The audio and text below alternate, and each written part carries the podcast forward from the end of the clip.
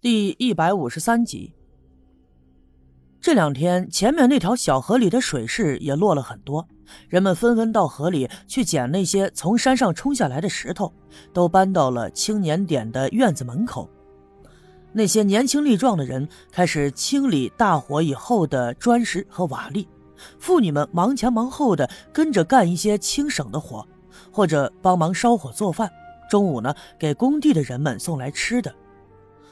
赵村长也是每天都亲临现场指挥坐镇，刘家镇呀，已经很久没有这样热闹的场面了。我也暂时的把我心里的计划放在了一旁，每天都跟着人们一起干一些我力所能及的活。但是我毕竟不是干这种重活的料，没几天的功夫，手上就磨出了水泡，两条腿也累得酸疼，这浑身上下的骨头架子仿佛散了一样。老天爷也特别的成全人，这一阵子一直都是响晴的天，不冷不热，所以活干的也特别快。没过多久，原本破烂不堪的青年点就盖起了几间房子，人们又一起下手，把这几间房子从里到外粉刷一新。村里的木匠也打好了二十几套桌椅板凳和几块黑板。等把所有东西都摆放到房子里以后，这个学校就变得有模有样了。赵村长又打发人买了一些鞭炮，让六姑给选了一个好日子，热热闹闹的鸣鞭放炮，庆祝刘家镇终于建成了一所像样的学校。弄好了这一切以后，赵村长打发人到县里去送信儿。没过几天，那几个人又开着汽车来到了刘家镇。我这才知道。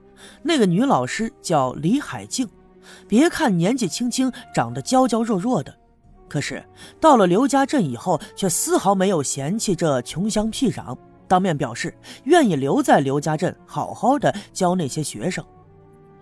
其实我之前的时候就听赵村长说过，这个新来的老师是刚毕业的学生，在省城里读了不少的书，特别的有文化，而且家里条件也不错。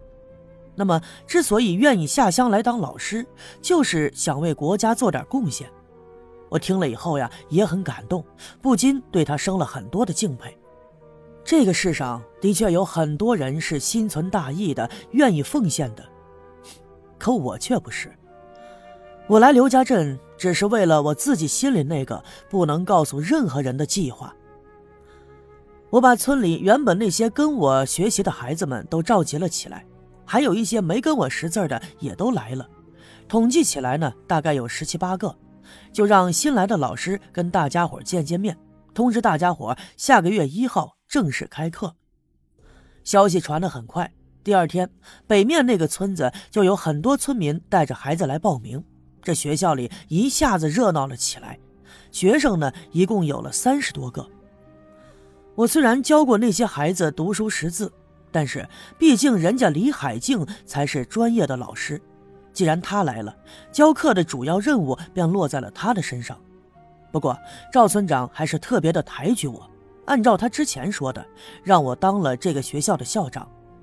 大家伙对我的称呼从原来的叶老师变成了叶校长，弄得我心里热乎乎的。甚至啊，在有的时候，我突然觉得。如果说自己能在这个刘家镇就这么一直当个校长，其实啊也挺不错的。教书育人毕竟是一件功德无量的事儿嘛。那么李海静来了，总要给他找一个住的地方。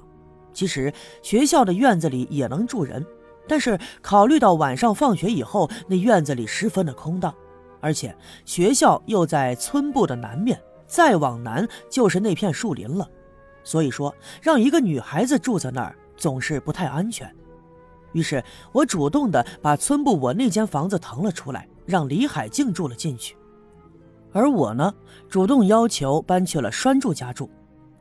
自从他爹刘福生死了以后，栓柱的干爹干娘，也就是刘耀宗夫妇，并没有怎么管他，所以那个院子一直是栓柱自己一个人住。这一个十岁的孩子又怎么能够顶门过日子呢？所以赵村长同意了我的请求，一来是能腾出一个地方给新来的老师住，二来呢也顺便能照顾一下栓柱，这是两全其美的事儿。其实他们并不知道，我之所以搬出来，因为还有另一个原因，那就是学校已经慢慢的步入了正轨，我应该腾出时间来琢磨一下我自己的事儿了。也只有搬出了村部，远离那些人的视线，我才有更多更方便的机会。不管怎么样，我都会牢牢记住我此行的目的。为了这个计划，什么事情我都可以放在一旁。不过，还是有一件事让我心里特别的难过，那就是赵金凤。自从那天在我的房间里，她流着眼泪打了我一耳光以后，就再也没有搭理过我，以至于村民们忙前忙后的盖房子、修学校的时候，他知道我也跟着干活，就没怎么来到工地现场。学校开课以后，他也曾往赵村长这儿来过几次。不过他就是跟在赵村长的身后，也不跟我说话，就好像是陌生人一样。有时候我们的目光碰到了一起，我会分明感觉到他的目光很复杂，有怨恨，有愤怒。不过事已至此，我心里更多的就剩下了无奈。唉，有些事情啊，没法说清，也只能这样了。不过说真的，这李海静还真是能干。几天的功夫，这个学校的三十几号学生就被他规整的井井有条，每天按时上课放学，文化课和户外课的分配活动很合理，不但是能教书识字，还能教唱歌跳舞。这些乡下的孩子们没见过这样的世面，所以他们的变化特别的大，一个个都特别的愿意来上学，傍晚了也不愿意回家。孩子们的爹娘也特别高兴。都把这个县城来的漂亮女老师当成神仙一样的来供着，有时候啊，在街上遇见了，都会恭恭敬敬的打招呼。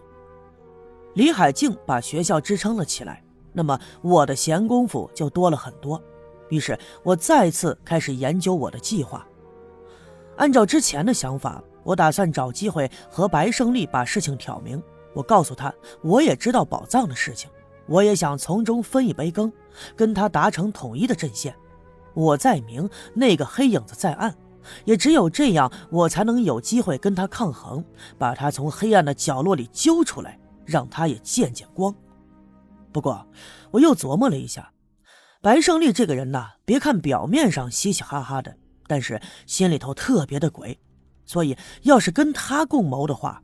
免不了会在一不小心的时候就着了他的道，受了他的算计，所以我还要再拖一个人进来。最好的人选，当然就是刘耀宗。